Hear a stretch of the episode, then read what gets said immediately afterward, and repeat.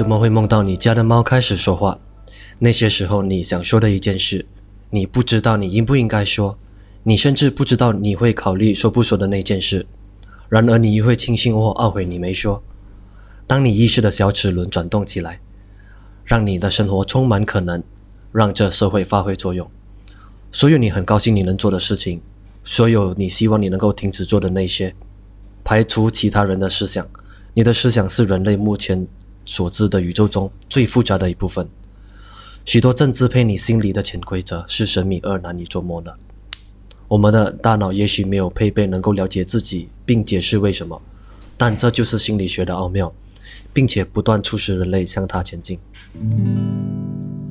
欢迎来到全新理解，一个为您解释和分享有关心理学知识的频道。心理学这个词来自拉丁语“灵魂的研究”。虽然它正式的定义在过去几十年中不断发展，但今天我们是可以放心的称之为心理学。心理学是一种心理以及行为过程的科学。心理学这个词是从大约16世纪，直到我们实际上称之为时间的科学，是在1800年代中期才成立。当然，人类一直对脑海里所发生的事情感到好奇。亚里士多德是 Aristotle 开始解释了。人类的意识是被决定在心里，而不是在脑海中。这就像我们出席某些的速成班里所看到的，总会让你感觉你今天学了很多，但这是绝对错误的。两千多年前，中国统治者进行了世界上第一次心理测验，要求公职人员进行性格与智力的测试。而在八百年代后期，波斯医生 Muhammad bin Zakaria al-Rajes，也被称为 Rajes，是。最早期在本质上罕见的描述精神疾病，并在巴嘎德医院的病房里以心理的形态基于患者治疗。从早期的思想家努力到今天，心理学的领域一直在尝试为社会解决某些大问题，如人类为什么会做某些可怕的事情，比如提交种族灭绝以及其他折磨人类的方案。那我们又是怎么知道这些事情很可怕？我们有自由意识吗？或者我们只是受环境、生物和潜在意识的驱使而被影响？什么是精神疾病？我们又能做些什么呢？什么是意识？还是自我概念？如果我失去了自我意识，我还是人吗？我们并不知道。但我们将共同探讨以下问题：我们的大脑是如何工作？他们怎么会生病？他们又是如何被治愈？为什么我们的行为方式，即使我们不想，但我们还是会这样做？思考、感受、活着，意味着什么？当听到心理学这个词时，大多数人可能会联想到治疗师在听一位病人躺在沙发上，正解开他一天里所有的细节。也许那个治疗师戴着眼镜，咬着雪茄，抚摸着那胡须般的下巴。承认吧。如果您正在认真思考有关心理学的问题时，那么您可能在想象费洛伊德、西格蒙德·费洛伊德是最具有影响力以及争议的思想家之一。他的时间，不，也许所有时间都花在了他的理论上。他帮助了我们建立有关于童年、个性、梦想和性。他的理论助长了我们如今现有对某些心理学上的支持与反对的遗产。他的一生很长，跨越了美国内战以来一段重要历史，直到二战。但像大多数可伟大的科学家，费洛伊德以他人的理论为基础方式发展了他革命性的思想。当然，该领域的创新并没有因为他而停止。事实上。心理学是最多样化的科学之一，它的提案、它应用的方法，开过了许多不同思想流派的科学。比起其他科学，心理学更像是一个古老的大熔炉。例如，就在费洛伊德时代，很多不同思想流派专注于研究人类心灵的问题，总结为以下主要几个想法：一八七九年，德国医生威廉·冯特 （Wilhelm Wundt）。创立了第一个心理学实验室，位于莱比锡 （Leipzig University）。几年后，他出版了《Principles of Physiological Psychology》，也被认为是第一个真正心理学的教科书。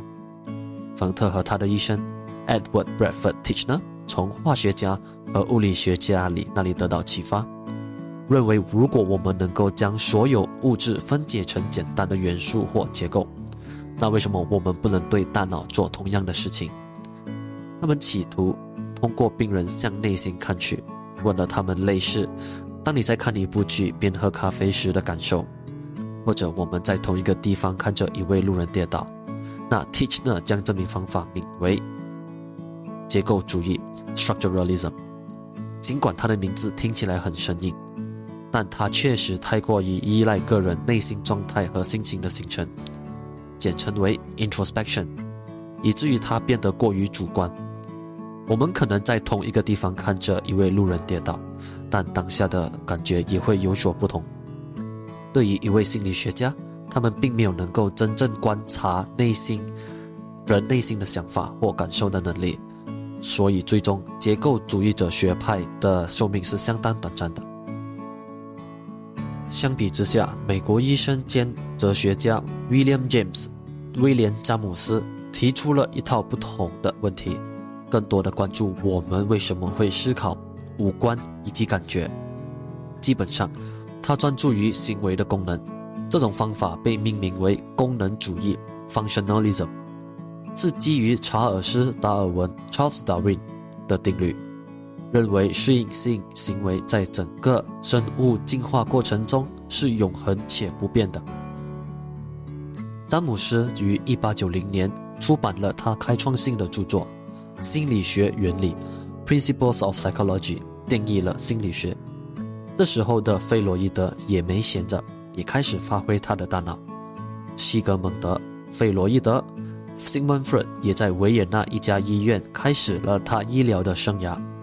在1886年，他开始了自己的实践，专门研究精神紊乱。在此期间，费洛伊德见证了他的同事 Joseph Breuer 用一种新的谈话方法去治疗一位名叫 Anna O 的病人。基本上，他只是让他谈谈他的症状。他发现，他谈的越多，唤起创伤记忆越多，他的症状也在同时间减轻的越少。这个突破永远改变了费洛伊德。那时起，费洛伊德鼓励他的病人自由谈论任何联想得到的东西。这种技术为他的职业生涯和整个分歧拟定了心理学的一个基础。一九零零年，他出版了《梦的解释》（Interpretations of Dream） 这本书。他介绍了他的理论——精神分析 （Psychoanalysis）。现在，你可能认为精神分析是一种简单了解你整天生活细节。相比之下，美国医生兼哲学家 William James 威廉詹姆斯提出了一套不同的问题，更多的关注我们为什么会思考。五官以及感觉，基本上，他专注于行为的功能。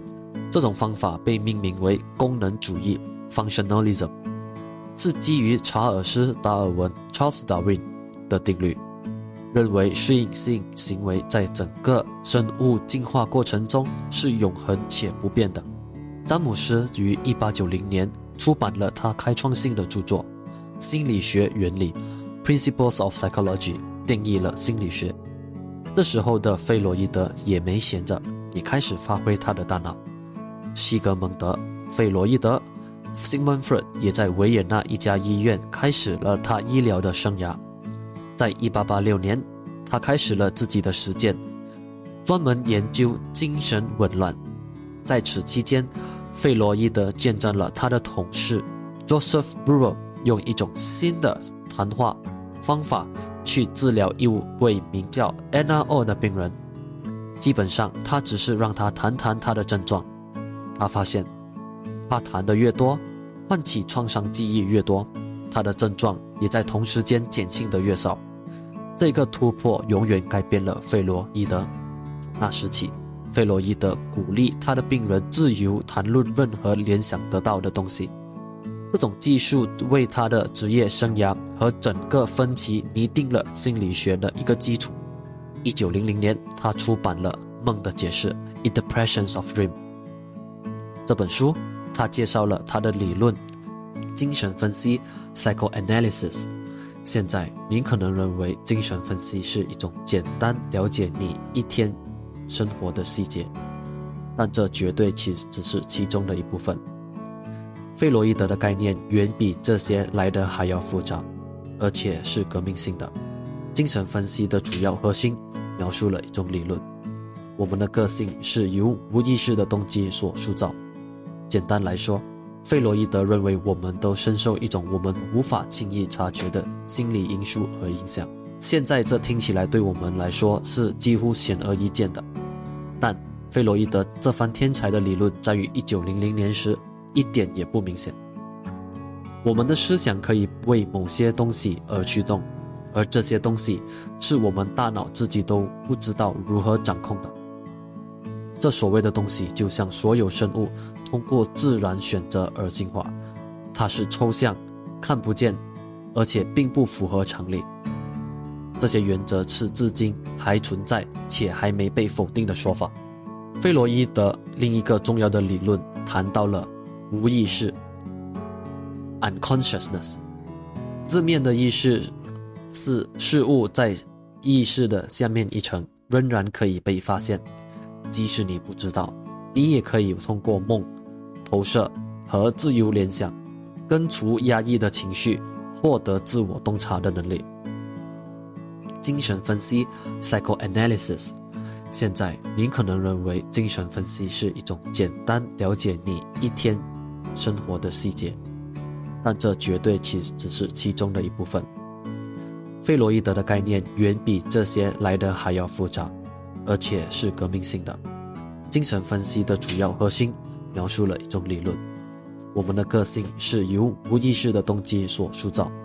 简单来说，费洛伊德认为我们都深受一种我们无法轻易察觉的心理因素和影响。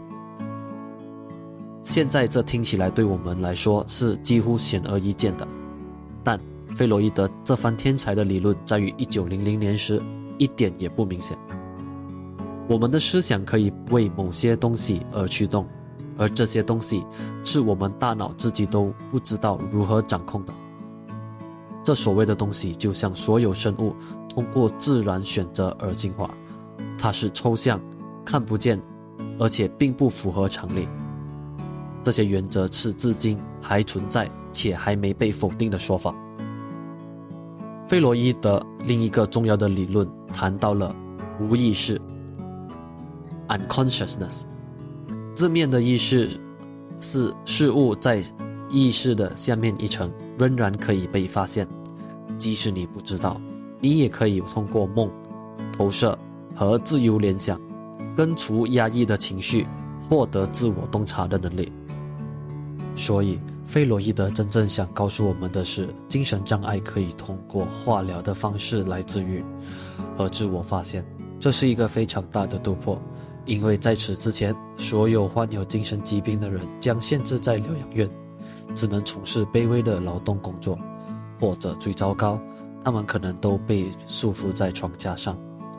在梦的解释之后，费洛伊德也陆续出版了二十多本书，认为吸烟有帮助到他，一直都没放这那标志性的雪茄，也最终他得了额癌，也因为癌变的下巴太疼痛。他要求一位医生朋友通过注射吗啡帮助他自杀。他在八十三岁时结束了他伟大的旅程。尽管很多人一生都反对他的理论，但费洛伊德对心理学域的巨大影响是毫无疑问的。比起现代心理学的领域，含争议性的理论要么消失，要么演变成其他某种东西。精神分析在今天仍然是一个重要的概念和实践。下一次大改革时发生在二十世纪的前上半段，当时的行为主义 （behaviorism） 获得了更高的知名度。Ivan Pavlov、John B. Watson、B.F. Skinner 等重量级学者是这里的关键人物，他们更专注于对可观察的行为进行研究。就在费洛伊德因为犹太人的事件逃到英国时，施金纳发表了生物行为 （Behavior of Organism），开创了行为主义时代，且风靡到一九六零年。当然，那时候的主力还是弗洛伊德的精神分析 （Psychoanalysis），也被称为心理动力学论，因为其中的原理解释到。早期所塑造的无意识经验和该过程影响了我们的思想、感受、行为和个性。到了二十世纪中，心理学其他主要的力量也在酝酿中，但至今，行为主义还是目前心理学的真实定义，也归功于来自所有这些不同思想流派的一个很好的融洽。他承认了心理学是透过观察和记录行为，无论是尖叫、哭泣。还是玩耍，同时间也必须研讨当下的心理过程，包括所想、所感受以及所相信的。这门科学的精髓基于我们如何提出有趣的问题，并尝试通过各种数据的收集来设法回答它。人心是复杂的，能够有效破解它的绝非单一方法，而是必须从四面八方的撬开它。再一次。我真正希望大家能够了解到，心理学是一个综合性的科学。哈佛天文学家欧文·金格里奇承认，人脑是迄今为之最复杂的物理对象。我们的大脑给了我们整个宇宙。也许会想，你对大脑的认知远比你想象的少。谢谢听众们，希望能够再一次携手带您进入心理学的全新世界，让您能够更进一步的了解自己。感谢收听，记得留守我们的频道，全新理解。我们下次再见，拜拜。